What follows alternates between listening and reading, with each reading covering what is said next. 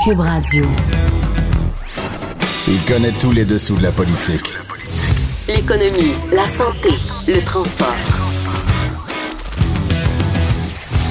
Chef du bureau d'enquête de l'Assemblée nationale. Antoine Robitaille. Là-haut sur la colline. Cube Radio. Et oui, c'est là-haut sur la colline. J'ai l'habitude de dire euh, depuis sept mois, on est dans le cochon de Cube à Québec. Mais là, c'est pas vrai. C'est pas vrai. D'ailleurs, ça fait une semaine qu'on étraîne le nouveau studio. Puis euh, j'ai toujours euh, refusé de dire dans le cochon. J'ai- Je disais juste les studios, euh, pas les studios, je disais les locaux de, de Cube à Québec. Alors, l'énigme, c'est justement qu'on a un nouveau studio. Et euh, je souhaite, euh, euh, vous savez, le temps est magnifique dehors et je souhaite vous dire que ici à l'intérieur, le temps aussi est radieux parce que c'est tout un studio qu'on a maintenant. Ça ne sonne plus la cacane. Mon émission s'appelle Là-haut sur la colline et non Les échos de la colline comme à l'époque. Et fini donc le coqueron. Je n'en parlerai plus. Nous sommes, je sais pas, moi j'ai appelé ça la suite royale de Cube à Québec.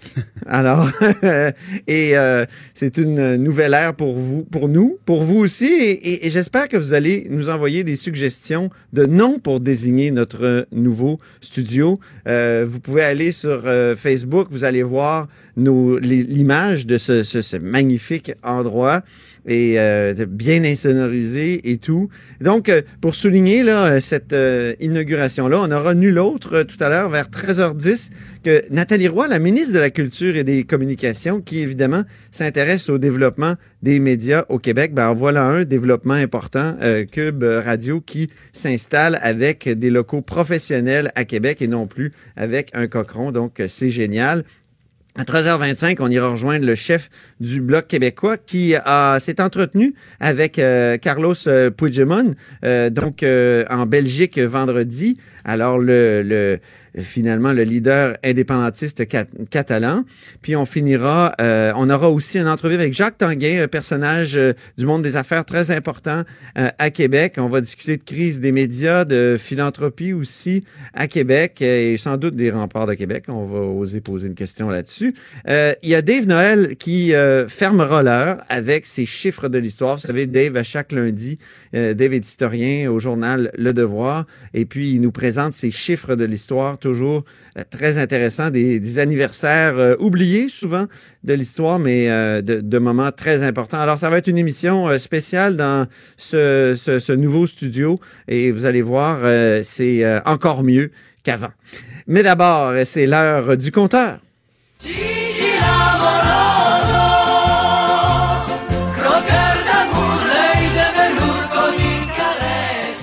Croqueur euh, de caisse aujourd'hui, Eh euh, oui. Jean-François Gibault, euh, notre compteur et accessoirement directeur de la recherche à QMI. Euh, on, on croque encore un peu de caisse, Jean-François, la Ben- caisse de dépôt et placement du Québec? On croque encore un peu de caisse et quand on dit encore, faut le rappeler, Antoine, euh, le, bureau d'enquête qui avait sorti récemment une histoire importante sur une des filiales de la caisse de dépôt qui s'appelle Otera, une filiale qui fait du prêt, du prêt immobilier commercial. Donc, Qui avait conduit Michael Sabia à dire malheureusement, le Journal de Montréal a fait un très bon travail. fait un très bon travail. On et est très bon, contents. on- il y a au moins quatre personnes qui ont, qui ont écopé dans cette histoire-là. Ouais. Et Monsieur Sebia euh, en avait profité un petit peu pour dire, ben oui, on a du travail à faire de notre côté pour améliorer la caisse. Et il avait aussi mentionné que euh, dans les filiales, on sait un petit peu moins ce qui s'y passe, mais qu'évidemment, du côté de la caisse elle-même, ben, soyez rassurés, c'est un peu mieux contrôlé.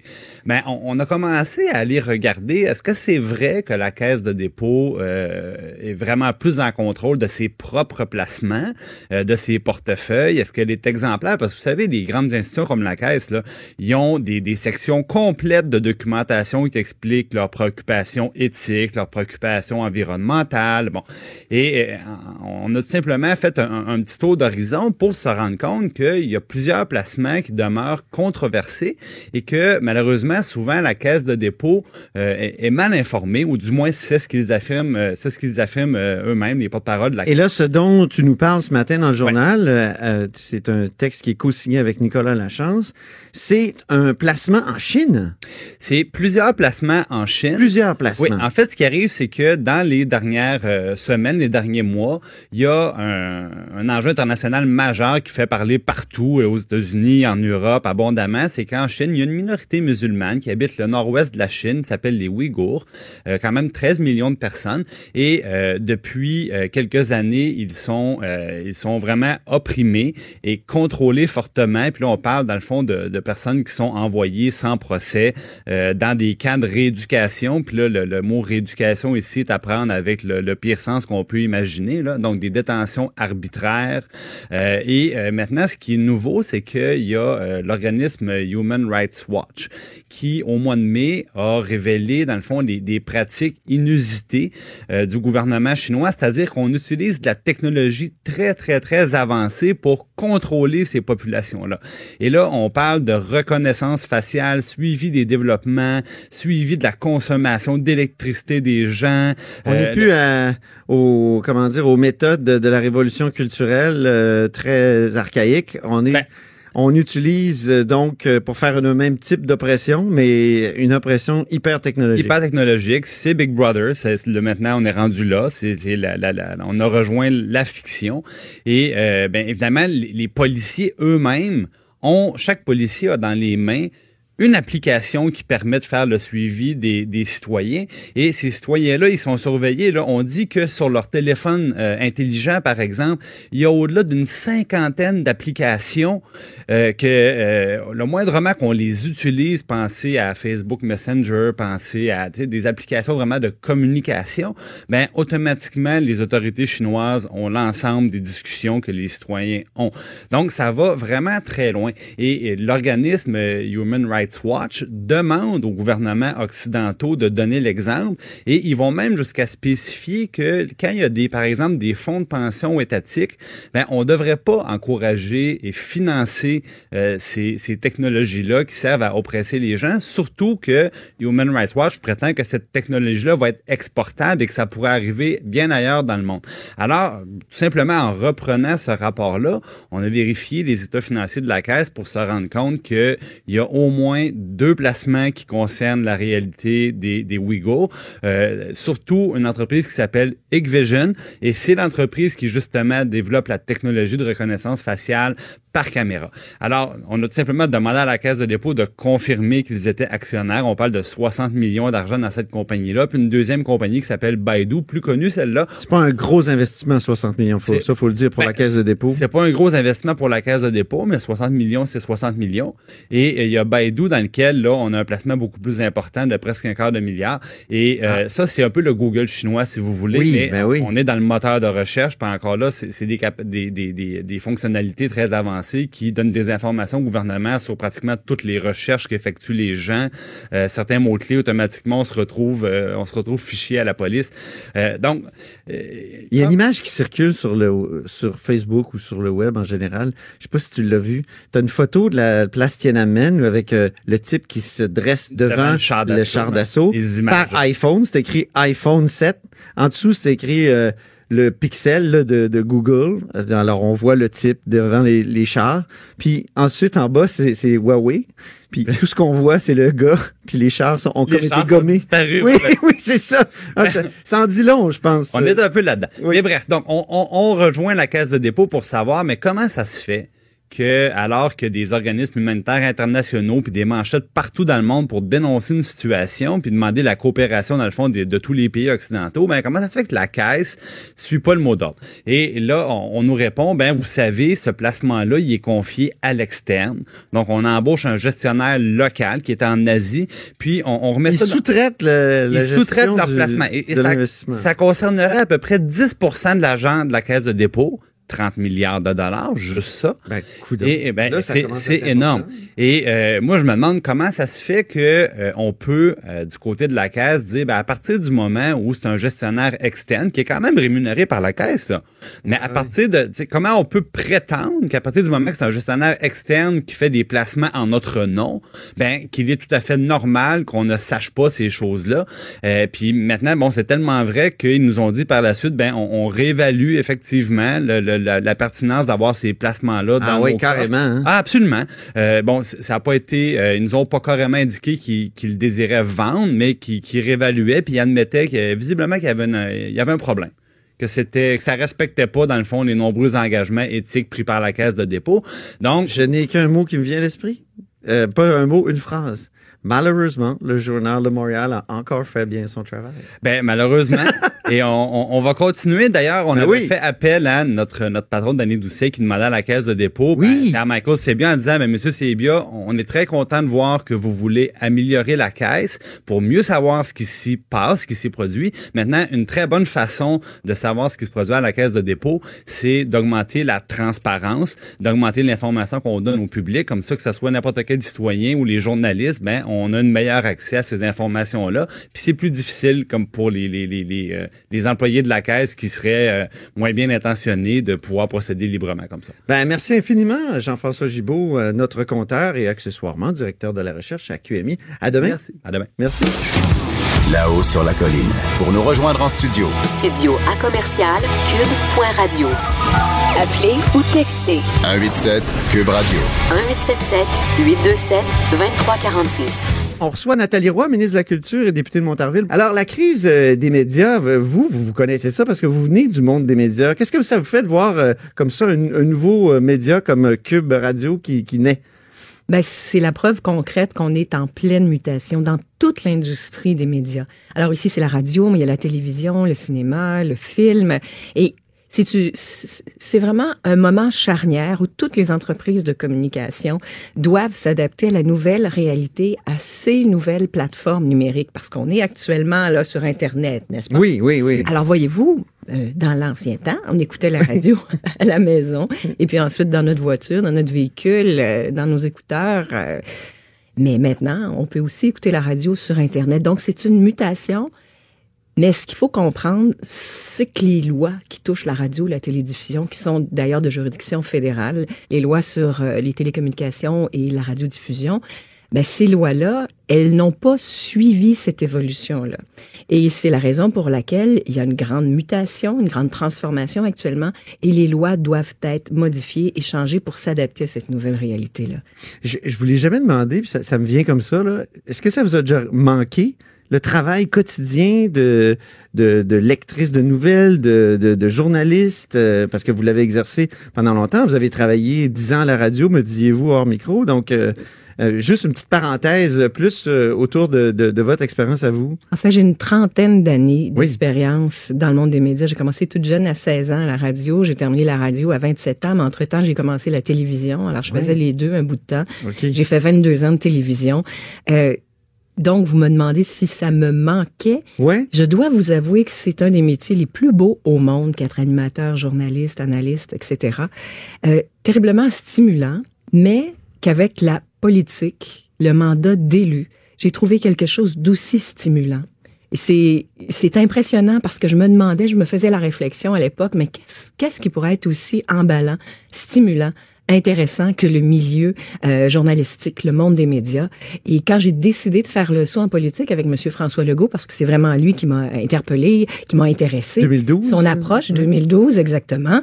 Alors quand j'ai décidé de faire le saut, je sautais dans le vide. Ah oui. Et là, j'ai découvert tout un univers, tout un monde. Et ce qui est extraordinaire, c'est que je suis avec vous aujourd'hui et je fais de la radio. Alors, on peut Oui. quand même continuer à communiquer. Oui. Et ça, c'est extraordinaire. Et, qu'est-ce- et- et quelles sont les, les occasions à saisir dans ce nouveau monde? Parce que vous, vous avez connu je- je- l'ancien monde des médias, il faut le dire. Moi aussi, je l'ai connu. Euh, premier texte, je me souviens, je, je suis allé le porter sur une disquette. Oui. Donc, euh, et- et- et quelles sont les occasions, selon vous, à saisir dans ce nouveau monde-là? Et vous deviez aussi écrire sur une dactylo avec. Non, euh, pas dactylo quand même. Pas dactylo. Vous n'avez pas connu la Non, dactylo? j'ai commencé vous êtes avec plus le, jeune. le- oui, le iMac. Voilà, non, mais moi j'ai connu la dactylo avec Oui, oui. plusieurs Ah oui? feuilles d'épaisseur. Oui, à- entre autres oui. À, la, à la télévision de Radio-Canada à Sherbrooke où j'ai commencé à la télé. C'était CKSH le 9 à Oh. Sherbrooke. Et euh, nous écrivions nos textes à la, à la dactylo, mais ça devait être sur quatre copies avec des carbones pour Oh. pouvoir, justement, pour le télésouffleur, pour la réalisation, etc. Donc, vous me dites quelles sont les opportunités Oui. de saisir, c'est votre question et j'y arrive. J'ai dit Il y occasion. en a plusieurs. Occasion, oui. Les occasions à saisir, oui, qui sont des opportunités aussi. Euh, mais maintenant, c'est cette euh, instantanéité qui est partout, tout le temps. Et euh, avec même les, les, les nouveaux appareils, les téléphones intelligents, euh, chaque personne peut devenir témoin d'un événement, devient journaliste et nourrit les véritables plateformes ou les véritables salles de nouvelles. Moi, je, je, je prêche naturellement pour les vrais médias d'information. Je pense que c'est extrêmement important. Sauf que chaque citoyen devient un témoin de ce qui se passe. Et ça, c'est une occasion, une opportunité, mais encore faut-il s'assurer que euh, les photographies, les messages qui sont envoyés sont véridiques. Et je pense, entre autres, la semaine dernière, on a pu voir euh, l'image, et là, c'est du film, là, c'est même plus de la photo, de ce paquebot qui est entré en Oui. collision à Venise, dans Oui, le port. oui, oui. Écoutez, s'il n'y avait pas eu ces téléphones intelligents, on l'aurait jamais vu. Mhm. Alors, les opportunités d'instantanéité, d'information sont infinies. Mais maintenant, il faut faire le trafic dans tout ça. Il faut Ouais. faire la gestion de ça. Il faut s'assurer qu'il y a de la crédibilité, que ce ne soit pas de fausses nou- nouvelles qui soient rapportées. Donc, on a quand même besoin de réglementer. Ça, ça entame aussi tout, tout le modèle d'affaires. Ça, ça, ça, ça chambarde le modèle d'affaires de la plupart euh, des grands médias et des grands médias qui, qui vont peut-être manquer de liquidité d'ici à la fin de, de l'année. Euh, comment, qu'est-ce qu'on peut faire comme État pour aider ces, euh, ces médias-là en difficulté dont on a besoin en démocratie? Ceux qui font le trafic là, entre la fausse et la vraie nouvelle. Ben, il faut faire des choses et dès mon entrée en fonction en novembre dernier, j'ai demandé, en fait, j'ai manifesté le souhait du gouvernement, de notre gouvernement, de faire une commission parlementaire sur le droit à l'information. Ouais. C'est vraiment le, le- le thème que j'avais employé. Naturellement, les membres de la commission sont indépendants, autonomes et décideront du mandat, sauf que Déjà là, ma vision était très, très claire à l'effet qu'il y a cette mutation, cette transformation dans le monde des médias à laquelle il faut s'attaquer. Et force est de constater qu'au cours des dix dernières années, je pense que c'est comme si on voyait le train à grande vitesse s'en venir, mais personne n'a jamais osé agir. Et là, il faut agir. Et naturellement, qu'est-ce qu'il faut faire? il y a plusieurs choses qu'il faut faire. Et, et c'est faux de croire qu'il n'y a des que lois deux tout solutions. à Ouais. changer. Oui, parce que tout le ça. système, de tout le système est à revoir parce qu'il y a un nouveau joueur, ce joueur qui est Internet, qui n'est pas réglementé, contrairement à toutes les autres formes Il de le médias. réglementer? Il faut se poser la question parce qu'il faut que chaque ça, joueur agir, joue à armes. Ben oui, mais Ouais. Il faut que chaque joueur joue à armes égales. Et moi, c'est pas vrai qu'il y aura des règles pour la télévision, des règles pour la radio, puis puis qu'Internet en aura aucune. Mhm. Ça ne fonctionne plus comme ça parce que tout fonctionne avec les licences pour le moment, les redevances, euh, les fonds. Donc, toutes les industries qui fourniront de l'information, qui fourniront du contenu, du contenu québécois francophone, je vais parler pour notre paroisse, Ben oui. je vais prêcher pour notre paroisse, Ben oui. devront jouer à armes égales. Et il y a un grand chantier de réflexion qui est en cours actuellement, mais nous, de notre côté, à Québec, on agit déjà. On a déjà agi, entre autres, pour les journaux. Vous savez, comme moi, vous venez de la presse écrite, dans votre cas. Euh, les, ah oui, journaux, vous avez... les journaux locaux et, et, euh, régionaux. Oui. Moi, j'ai agi. lorsque je suis arrivée, je me suis rendu compte qu'il y avait un programme qui existait. Et trop peu de médias s'étaient inscrits pour avoir de l'aide pour toute la transformation numérique. Ah. Alors, l'enjeu, là, monstrueux, c'est la transformation numérique, ça, le numérique, euh, comment s'adapter. Donc, ce que j'ai fait, M. Robitaille, et ce que personne ne sait, ce que j'ai fait, c'est que j'ai dit attention, j'ai dit à nos fonctionnaires au ministère de la Culture, j'ai dit attention, j'ai dit ce programme-là qui, est fermé, qui, qui s'est fermé juste avant Noël et qui devait rouvrir à l'automne 2019, j'ai dit non, non, c'est pas vrai. Vous le rouvrez maintenant et on va rejoindre maintenant toutes les entreprises de presse qui n'y ont pas participé parce que probablement, vous savez, les, les, les journaux locaux, les journaux régionaux, ce sont des entrepreneurs. Puis ils n'ont pas tout le temps le nez collé sur l'ordinateur pour voir si un programme vient d'ouvrir et qu'il Ouais, faut y ouais, souscrire. Donc, ce qu'on fait, c'est qu'on les appelle individuellement. On dit, voyez le programme et là, on les accompagne. Alors, au moment où on se parle, on accompagne les journaux pour un programme pour les aider pour la transformation numérique. Par ailleurs, dans le dernier budget que nous avons présenté le 21 mars dernier, mon collègue Éric Girard, naturellement, on a fait des représentations parce que moi, j'ai rencontré des propriétaires de presse qui me disaient, entre autres, nos obligations à l'égard du recyclage sont énormes. Oui, oui, ça nous oui. pèse très, très lourd. Il n'y a plus de papier, mais ça, ça ampute énormément de nos, de sommes d'argent importantes et le gouvernement du Québec a mis 6,5 millions de dollars pour les aider à remplir cette obligation. Donc, on leur a donné déjà un peu d'air et on continue à travailler avec eux. Parallèlement à ça, en attendant que la commission parlementaire fasse ses travaux, parce que moi, je trouve ça long neuf mois, mais ça prend le temps que ça prend en mode parlementaire.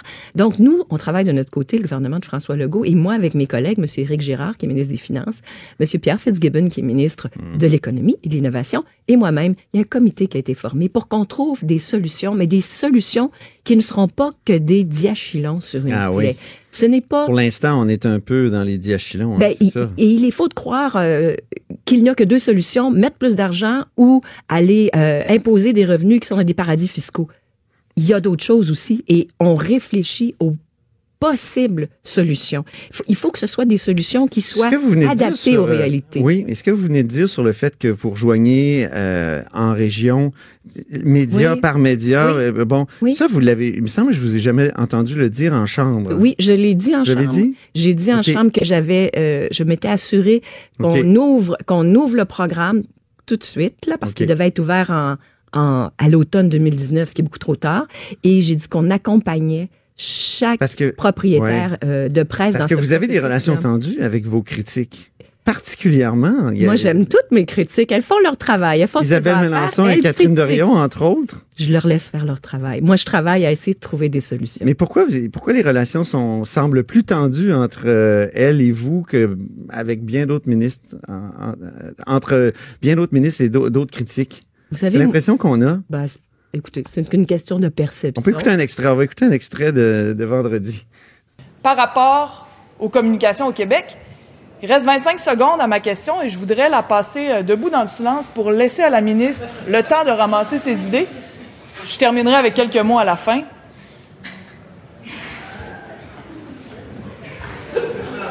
Qu'est-ce que vous avez pensé de cette technique de, de- pour questionner euh, une ministre en chambre? Je vous regardais les yeux pendant que vous écoutiez. J'en ai pensé la même chose que vous. En fait, j'étais très surprise. Et surtout, je me suis posé la question, mais si c'était un homme qui me disait ça, Ben oui, moi que aussi, ça je me suis posé. passé? Oui. Alors, poser la question, c'est y répondre. Et, euh, et de toute façon, je l'ai dit, vous pouvez aller écouter la réponse, j'ai trouvé que c'était une attitude très méprisante. Mais que voulez-vous? Je n'avais pas le droit de dire que c'était méprisant. Non, non, c'est un mot banni à l'Assemblée Voilà, nationale. parce que dire à une femme, je vais me taire le temps que vous trouviez une, vos idées.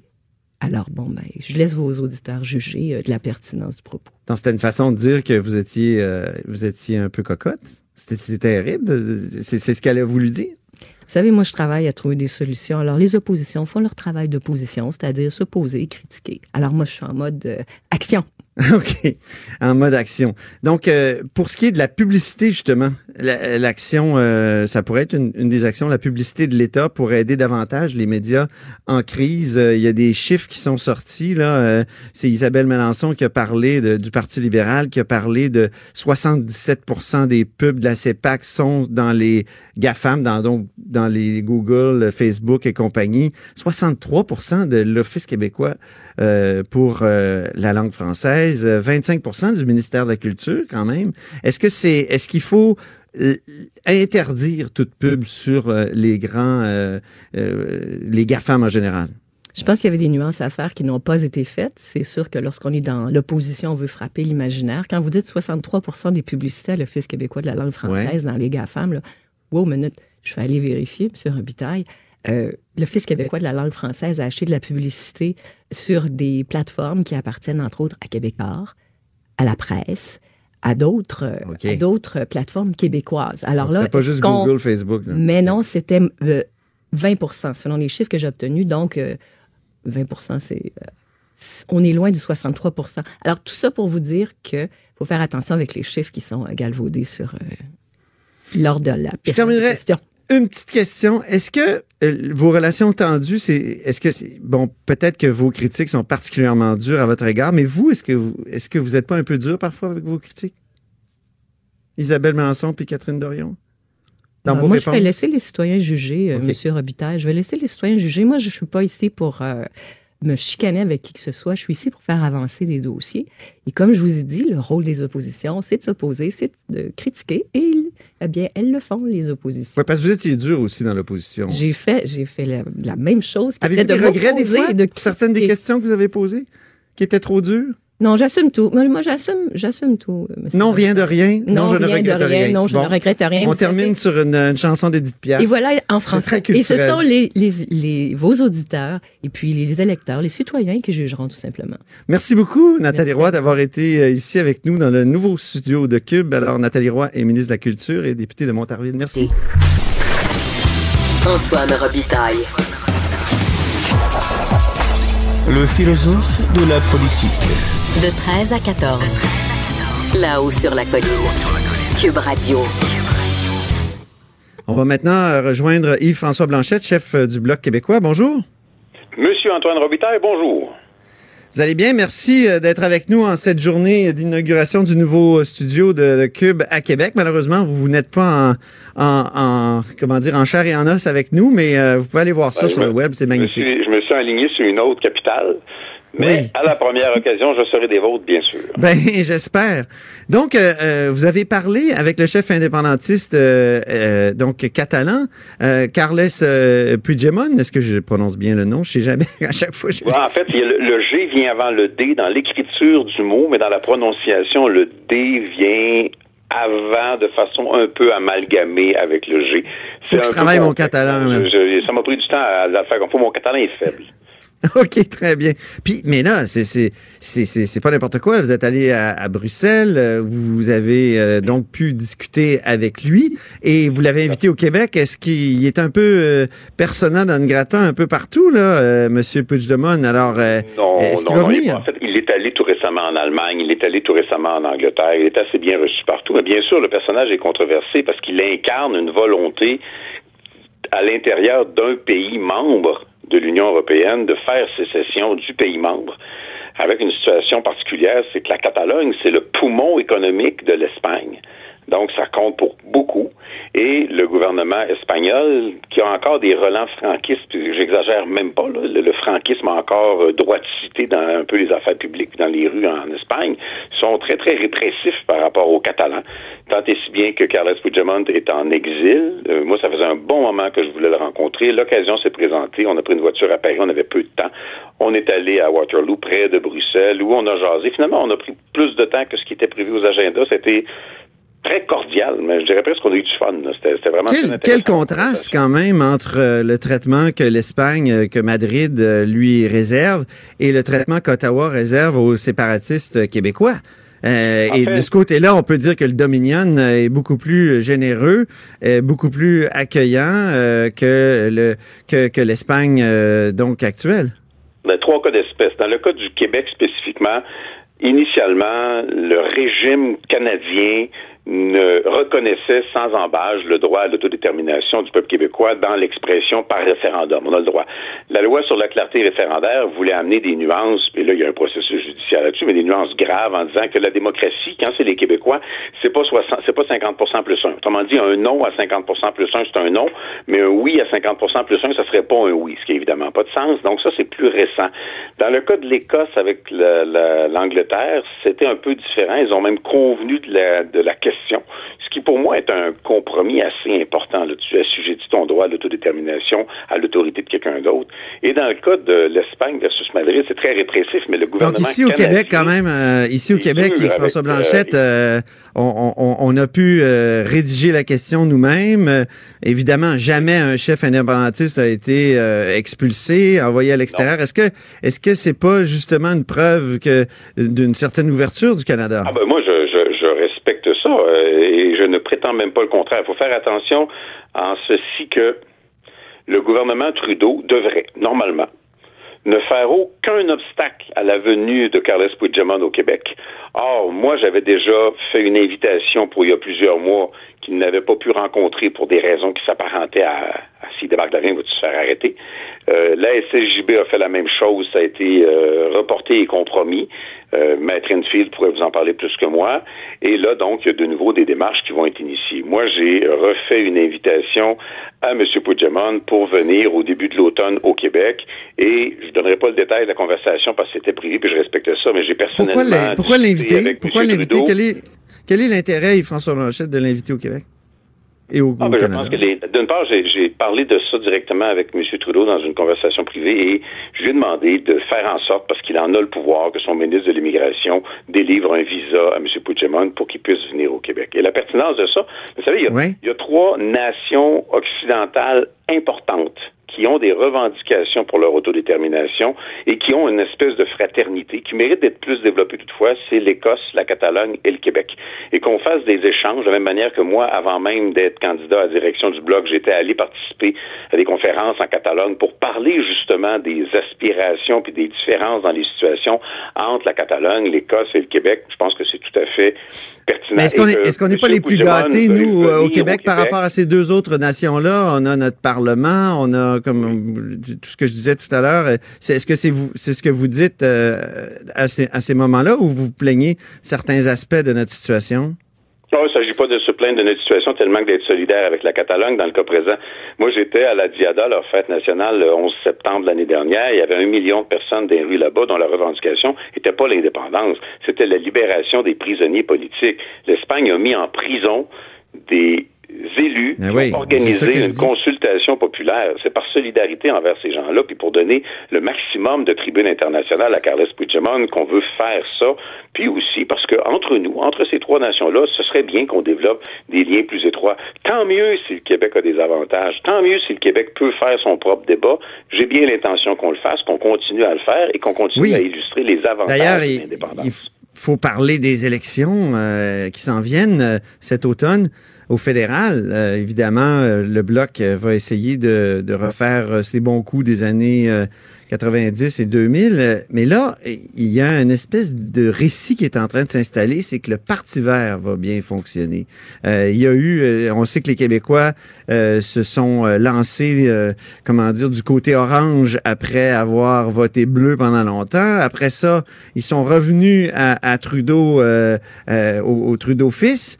Et, et, et, là, l'histoire qui circule, c'est beaucoup, euh, ben, le Parti vert euh, gagne en popularité. Il n'a jamais vraiment été essayé par les Québécois. Euh, et, et les plusieurs Québécois sont inquiets, sont inquiets de l'environnement. Donc, est-ce que est-ce que c'est pas une espèce de récit qui peut vous nuire, ça? Oui, c'est un récit peut nous nuire. Puis je pense qu'il faut faire la différence entre le commerce et l'information. Là. C'est vendeur de dire hey, on a une belle histoire à raconter. Les Verts vont faire des exploits extraordinaires. Ils ont fait quelque chose d'impressionnant sur l'île du Prince-Édouard, 100 000 personnes, et ils ont élu une deuxième personne dans une partielle en Colombie-Britannique. On n'est pas là. Les Verts partagent la même position que les conservateurs sur les oléoducs pour amener le pétrole au Québec. Donc on peut nuancer beaucoup, beaucoup. Là, il y a un seul parti qui s'oppose aux oléoducs, puis c'est le bloc québécois. Moi, j'ai aucun problème à aller débattre avec tout le monde, y, compris les Verts. C'était même un peu euh, c'est un peu une déception parce que je me disais qui que ce soit qui gagne le plus de sièges, où que ce soit, en espérant même que les Verts fassent des gains à l'extérieur du Québec, ça nous faisait un allié pour bloquer les oléoducs pour avoir un argumentaire pour la transition énergétique à partir du moment où mhm. les Verts veulent pas trop perdre de plumes dans l'Ouest canadien et tiennent un discours pétrolier, évidemment, là, pour nous, ça crée une distance qui va être beaucoup plus difficile à franchir entre les deux formations politiques. Mais c'est clair qu'au niveau environnemental, on a des affinités, même si on est plus vert selon les écologistes que les verts eux-mêmes, puis on a des affinités avec les partis progressistes. Il reste que le Bloc est le seul qui est à la fois euh, contre le pétrole, un parti environnemental, un parti qui soutient la laïcité de l'État, un parti qui... Il y, a, mm. tout un modèle qui est propre au Bloc québécois et qui peut interpeller une nouvelle génération de gens qui vont dire, en effet, un modèle environnemental pour le Québec oui, ne peut pas en terminant. En terminant, Yves-François Blanchette, euh, à, la FIFA, euh, la, Coupe de soccer féminine, l'Écosse a sa propre équipe qui a même joué contre le Royaume-Uni. Euh, est-ce que vous, vous allez faire quelque chose pour que le Québec ait des équipes dans les sports internationaux comme ceux-là? C'est au cœur. Avant même d'être chef dans mon programme comme candidat à la chefferie, c'était un des, un des éléments où je joins l'utile à l'agréable. Je suis un passionné de sport, euh, donc je, je regarde beaucoup de sport et je ne comprends pas, en effet, que des nations qui font partie des, de groupes plus larges puissent avoir leur propre représentation L'Écosse en est un exemple, évidemment, alors que le Québec ne peut pas avoir sa propre représentation. Le Bloc québécois, et c'est clairement dans le programme, et ce sera dans la plateforme électorale, va tout faire pour que le Québec puisse avoir ses propres équipes nationales qui performeraient au moins aussi bien que celles d'autres pays moins nombreux que le Québec en population, puis auxquels on s'identifierait beaucoup plus facilement. Merci, François Blanchette. Toujours un plaisir. Euh, partagé.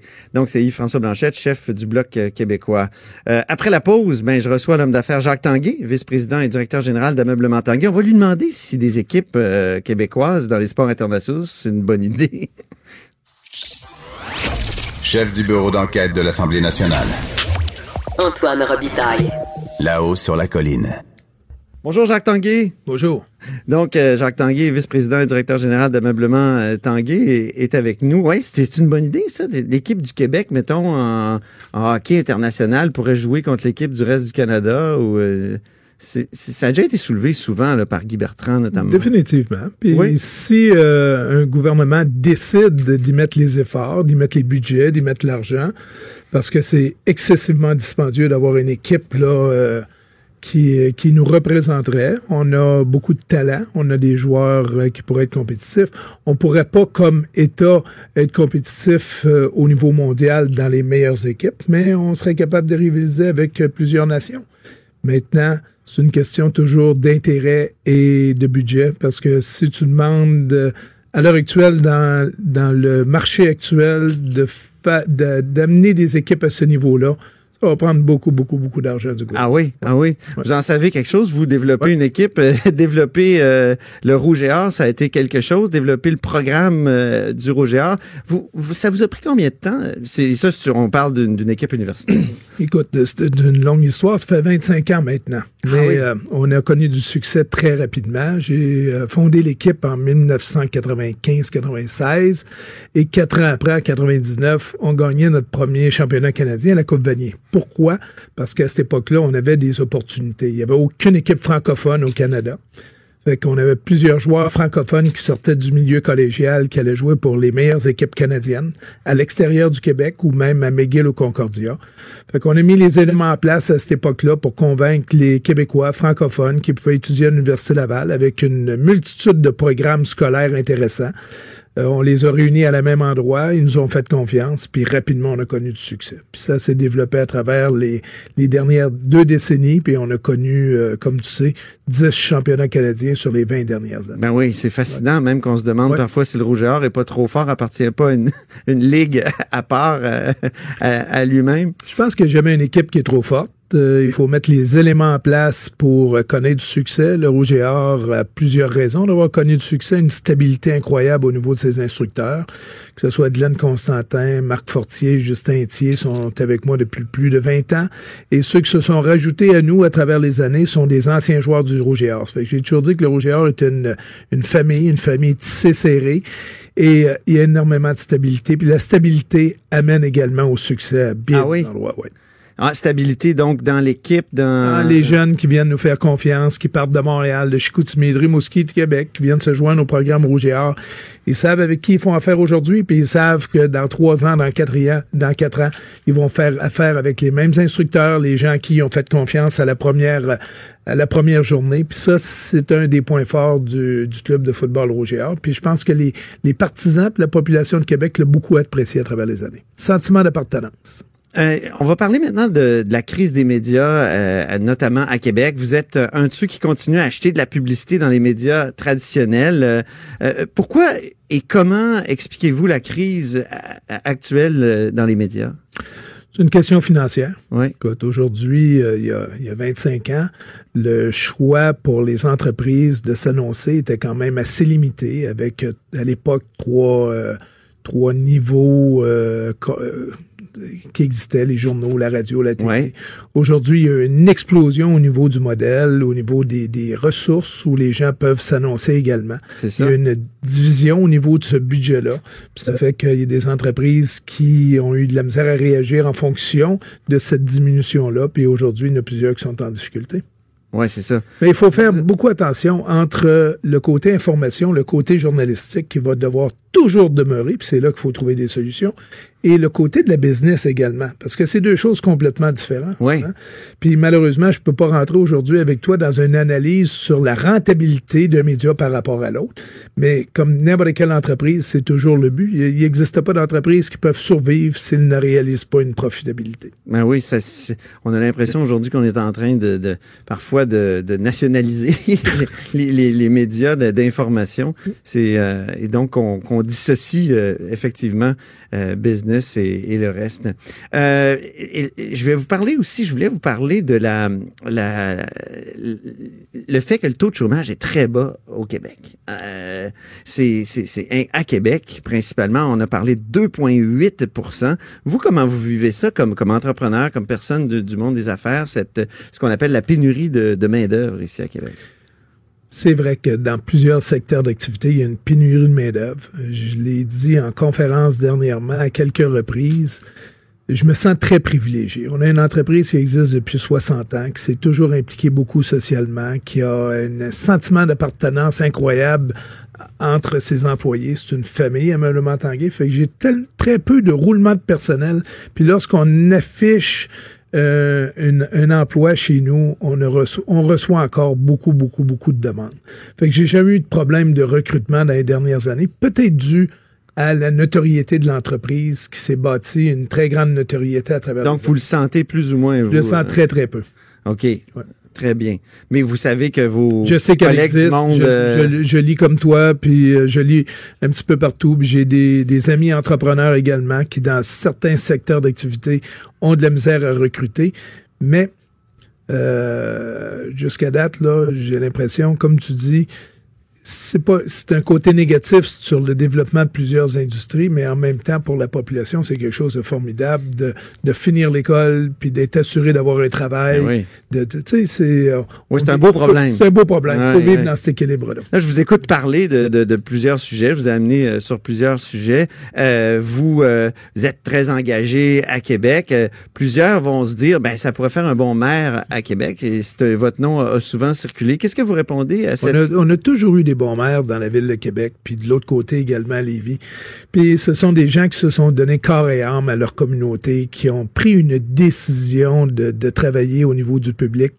Moi, malheureusement, à travers les années, euh, mon côté professionnel m'a amené à autre chose. J'ai consacré beaucoup, beaucoup de temps à l'entreprise familiale, au développement de différentes entreprises également, puis beaucoup au niveau du sport. Fait que dans la vie, on peut pas tout faire. Ouais.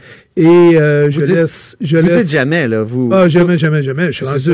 je suis rendu à 58 ans. Il me reste encore une multitude de bonnes années, mais si j'aurais eu à faire mais de vous la êtes quand même un jeune membre de la FADOC, là. Vous Oui, mais pas, si euh, j'aurais eu à faire de la politique, je l'aurais, j'aurais fait ce choix-là beaucoup plus tôt dans ma Ah oui, carrière. c'est ça. OK, très bien. Ben, Jacques Tanguay, merci infiniment d'être venu inaugurer ces superbes souhaite studios de beaucoup, Cube. beaucoup, beaucoup de succès.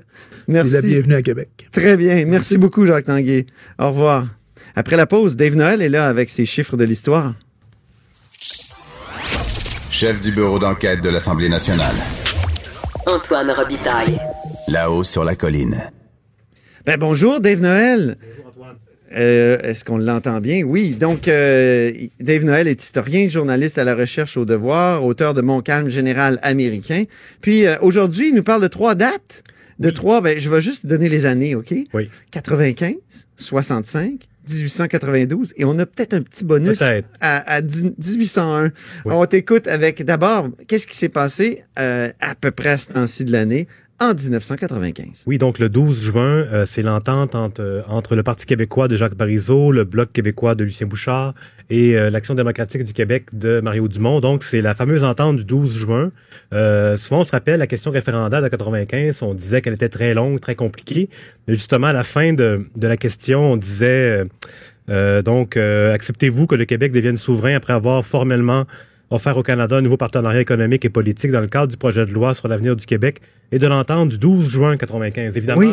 le jour du vote, les gens n'avaient pas nécessairement en tête c'était quoi l'entente du 12 juin. Oui. Donc, euh, c'était de, de proposer un, partenariat. Certains y avaient vu une astuce. Oui. Vu qu'il y avait entente, euh, on pouvait penser qu'il y avait déjà entente avec le reste ça. du Canada. Mais le document indiquait bien que c'était euh, sous toute réserve, évidemment. Euh, mais donc ça, c'est une proposition qui avait été amenée par Mario Dumont et Lucien Bouchard pour élargir la, le Oui. bassin potentiel de, de, de, de votants pour le oui.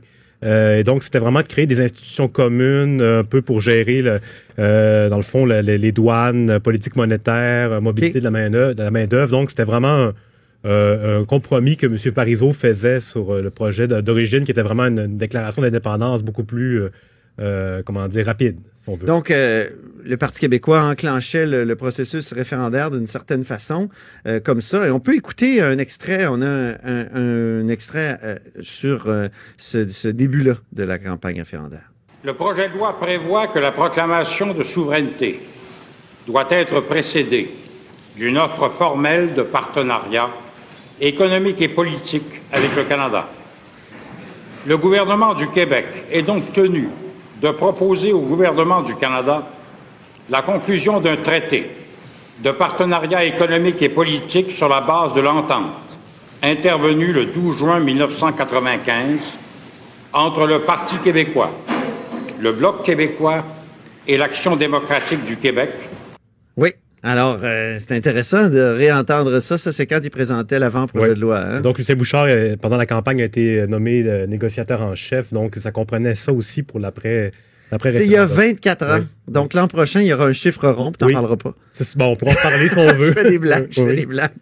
Euh, autre chiffre non rond, il y a 54 ans, que se passait-il? Oui, un petit événement pas, qui n'a pas été très médiatisé à l'époque, mais qui aujourd'hui fait un peu sourire. C'est, euh, on imagine difficilement la chose aujourd'hui. C'est l'inauguration du monument euh, à Monseigneur de Laval sur la façade du Parlement. Ah oui, Donc aujourd'hui, on s'apprête à retirer le crucifix du Salon Bleu euh, dès l'adoption du projet de loi sur il la y a laïcité. 54 ans, on y mettait un personnage religieux important. Oui, même. puis ça permet aussi de rappeler que, en fait, mine de rien, la façade du Parlement, il y a beaucoup de, de- de religieux qui sont euh, immortalisés dans le bronze. Oui, oui. Euh, donc, on a Marie de l'Incarnation, Marguerite Bourgeois, euh, Ollier, qui est jamais venu en Nouvelle-France, mais qui était commanditaire de, de la Fondation de Montréal. OK. On a euh, Marquette, euh, découvreur du Mississippi. Je pense que je vais prendre une photo de ton croquis, Dave, Oui, oui, parce que oui. c'est vraiment intéressant Oui, pour on nos a- auditeurs. on ouais, ça sur nos, nos médias sociaux, oui. Oui, on a Vielle, on a Brébeuf. Euh, et puis, il y a plusieurs d'entre eux qui tiennent des croix, qui brandissent des croix, dont, Oh! dont surtout Brébeuf, qui la, tient très haut. Oui, oui, oui. Et, euh, Elle est belle, hein, d'ailleurs, cette, cette Oui, cette oui. Mais donc, c'est ça, on les voit moins parce qu'ils sont plus dans le haut du, euh, euh, de la façade, là, vraiment près de la tour centrale, mais vraiment, sauf Marquette qui est au ras du sol avec Joliette, donc son compagnon d'exploration. Ben oui. Euh, mais donc, c'est intéressant de voir le, le nombre de croix qui, qui vont rester. Le crucifix va partir, mais ces croix-là, on- je, je, je doute fort qu'on les Ben non, enlève. faut qu'on- pas, faut Oui. pas. Ça serait ridicule, mais c'est c'est un bon euh, clin d'œil. euh, et et c'est quand on dit Monseigneur de Laval, un personnage religieux, juste pour revenir sur ce que j'ai dit tout à l'heure, c'est aussi un personnage clé de la colonie. C'est incroyable. Il est parti, il est revenu, il a fondé plein de Oui, plein d'institutions. ça, il a développé beaucoup, beaucoup C'est de choses. ça. Oui. Exactement. Donc, euh, moi, je trouve qu'on devrait faire un peu d'histoire euh, dans les écoles. Là. Juste décrire la façade du Parlement, il y aurait plusieurs. On pourrait cliquer sur chaque statue, puis euh, on aurait quand même, pas toute l'histoire du Québec, mais une, une bonne partie de, de, de choses dont on ne discute plus souvent. Hein? je sais qu'il y a eu une guerre de, de, de congrégations religieuses pour avoir sa place sur le Parlement. Oui, oui, pas Oui. seulement ça. D'ailleurs, on a aussi Wolf, Montcalm qui sont ensemble. Ah, bah on oui. a voulu équilibrer les choses en mettant les deux. Et puis, on a ajouté quand même Lévis, qui était le, le second de Montcalm. Et ça déséquilibrait un peu les, les Oh. militaires. Donc, euh, il y a eu vraiment une lutte intéressante entre les... Ah, il y aurait un livre à écrire là-dessus, la lutte des mémoires euh, sur la façade du Parlement. continue d'ailleurs, on, on, est, on inaugure des nouveaux monuments. Papineau, Oui. ça a été très long avant qu'on ait un monument à Papineau, alors que Oui. normalement, il aurait dû apparaître très rapidement sur la façade. Et ça a été... Dave Noël, c'est un projet de livre là pour toi. Oui, oui, on, on en reparle, on en reparle. Oui, OK, parfait. Il y a 127 ans, donc que se passait-il, Dave? Oui, le 9 juin 1892, euh, Honoré Mercier, ancien premier ministre, apprend qu'il va subir son procès euh, pour une histoire de pot de vin. Euh, donc, euh, Honoré Mercier, un petit rappel, c'est le, le- le premier ministre de l'autonomie provinciale à l'époque. euh, donc, le premier euh, premier ministre qui essayait de déf- défendre vigoureusement les, le champ de compétences du Québec. Donc, il a été au pouvoir entre 1887 et 1891. Et puis, euh, lui, il a perdu le pouvoir en, en raison du scandale de la baie des Chaleurs. Oui, Donc, euh, c'est ça, une histoire de pot de vin. Euh, mais en fait, son procès, c'est pas ce- c'est pas pour ça. C'est vraiment pour une histoire de papeterie. Donc, un contrat qui a été accordé. Puis on parle encore de pot de vin, une histoire un peu louche. Donc, il se retrouve euh, en procès euh, dans le palais de justice de Québec sur la rue Saint-Louis, qu'il a lui-même inauguré cinq ans plus tôt comme premier ministre. Donc, il se retrouve dans le box euh, à devoir se défendre. Et puis lui, à ce moment-là, il souffre de diabète, il ne va pas très bien. Mais évidemment, c'est un- c'est une histoire qui attire beaucoup l'attention. Et il est toujours, il est chef de l'opposition à ce moment-là pendant son procès. Et puis, donc, il gagne. Euh, il est, Donc, il est euh, blanchi. il est blanchi, tout à fait. Euh, et puis, euh, d'ailleurs, il allait, il allait à son procès avec sa, sa, sa, voyons, sa médaille de la Légion d'honneur qu'il avait obtenue en France. Ah Donc, oui. Il, assez- il restait fier. Et puis, euh, donc, et en 1893, donc, il est toujours euh, à l'Assemblée. Et il fait un dernier coup d'éclat. Il Parce que, évidemment, par la suite, il s'est quand même fait... le- le- le- les députés du pouvoir n'hésitaient pas à le taquiner avec son, son procès, tout ça. Ouais. Et à un moment donné, il fait un long discours de deux heures au salon, salon vert à l'époque, avant qu'il soit bleu. Et euh, c'est difficile d'imaginer ça. Deux ça. heures. Deux heures, c'est très long. Et puis, euh, et d'ailleurs, c'est ça, on parlait de monuments tout à l'heure. Euh, Mercier, euh, donc, euh, en 1912, euh, après sa mort, on a euh, construit un monument euh, qui est sur les pelouses. Ah, il est magnifique. Vraiment à l'avant-plan. Il, se démarque beaucoup des Oui. Il n'est pas sur la façade. Sur il est un vraiment piédestal très haut. Très haut. Il pointe l'horizon. Ouais. Et, et aujourd'hui, il est pas, pas, si connu que ça, Honoré Mercier. Non. Euh, de- à part les, Dans la toponymie, euh, tu sais, euh, Mercier, le comté de Mercier, le pont Mercier, il Ouais. y a des trucs comme ça, mais Mais c'est ça, c'est pas une figure qui, qui s'est imposée, je crois, dans la mémoire. Pas autant que Papineau, par exemple, Ouais. ou d'autres, ou Jean Lesage. C'est un peu un. Il est connu sans l'être vraiment, finalement. Et ce qui est intéressant, c'est que ce monument-là a été, euh, a été fabriqué par Paul Chevret, un artiste français, ah oui. qui est l'un des survivants du Titanic. Ah bon? Donc, il était en première classe, il prétend qu'il est. euh, Il a attendu que les femmes soient évacuées, mais il a quand même euh, pris une chaloupe et, et lui, il venait à Québec pour euh, superviser le montage de- du monument. C'est vrai? Ah, Le je savais pas devait ça. être, C'est euh, fascinant. devait être monté pour la Saint-Jean-Baptiste de, de 1912. Et lui, Ah, il arrivait, oui. il s'en venait donc en février, je crois, de naufrage. Et puis, euh, donc, c'est un survivant. Il a dû se, défendre par rapport à ça. Et puis, euh, donc, il avait été préféré à Louis-Philippe Hébert pour euh, Ah la fabrication, qui était Ah, l'artiste. malheureusement, parce que Louis-Philippe Hébert a fait de très belles choses. Oui, tout à fait. C'est, un des meilleurs. Dave, euh, en terminant, euh, j'aimerais que tu commentes le, le- le nouveau, euh, comment dire, le- la nouvelle statue ou le nouveau monument ici, qui est le studio de Cube à Québec. Oui. euh, disons, euh, un espace plus grand qu'avant, un petit peu. Oui. Euh, plus frais, donc, euh, qu'une télévision. C'est, c'est magnifique. Oui. Euh, mais surtout la vue. On a une meilleure vue qu'auparavant. Ah, c'est la plus belle voit- vue sur le Parlement. On voit le, le, le, le checkpoint euh, Oui. derrière. Ouais. Oui, oui. On voit Checkpoint Charlie, qui est l'endroit où maintenant on est obligé de montrer patte blanche. Merci Oui, merci. infiniment, Dave, et on se reparle la semaine prochaine parce que c'est c'est tout pour nous, là-haut sur la colline, dans notre super studio. Et merci à toute l'équipe. Merci à Joanne Henry à la mise en onde, Véronique Morin euh, et et Alexandre Moranville à la recherche. Et Sophie Durocher suit avec On n'est pas obligé d'être d'accord. Alors, on vous dit à demain, toujours dans notre super studio. Cube Radio.